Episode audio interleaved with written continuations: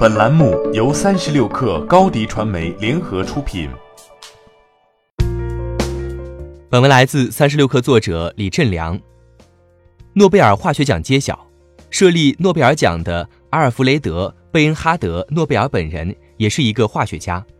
诺贝尔化学奖的设立旨在奖励颁发在化学有重要发现和改良的人，连同物理奖均由斯德哥尔摩瑞典科学院决定。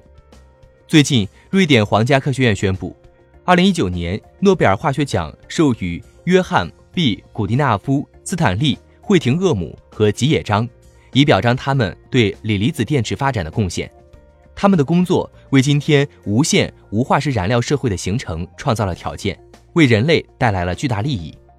锂电池分为两种，一种是锂金属电池，一九一二年最早由吉尔伯特·牛顿、路易士提出并研究。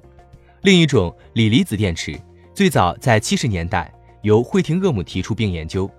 今天通常所说的锂电池基本都是锂离子电池。今年三位诺奖得主的贡献也均在这个领域。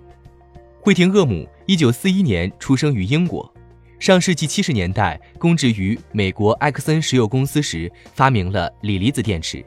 他采用硫化钛作为正极材料，金属锂作为负极材料。制成首个锂离子电池，紧随其后，古迪纳夫发明了钴酸锂、锰酸锂和磷酸铁锂正极材料。诺奖颁奖词中说，他将锂电池的潜力翻了一番。值得一提的是，古迪纳夫还创造了一个新纪录，他于1922年出生于德国耶拿，今年已经97岁，创造了诺奖得主的最高龄纪录。此前最高纪录出现在2018年。美国科学家亚瑟·阿斯金以九十六岁高龄获奖。吉野彰一九四八年生于日本，担任旭化成公司研究员，旭化成株式会社吉野研究室室长。一九八三年，他运用钴酸锂开发阴极，运用聚乙炔开发阳极，在一九八三年制出世界第一个可充电锂离子电池原型。一九八五年，彻底消除金属锂，完全基于锂离子。这让电池的使用更加安全可行，至此为锂离子电池的商用已经打好了基础。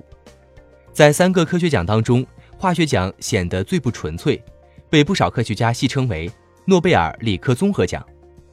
诺贝尔化学奖经常发给生物学方面的成就，十多位物理学家也曾染指这一奖项，甚至还有数学家获得这一荣誉。一九九八年，化学奖就颁给了美国物理学家。瓦尔特·科恩和英国数学家约翰·波普，因为他向人们展示了数学、物理和化学学科的交叉和融合取得的重大成果。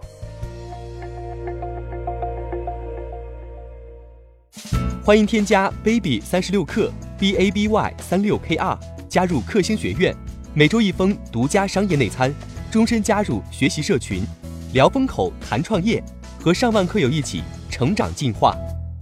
高迪传媒，我们制造影响力。商务合作，请关注新浪微博高迪传媒。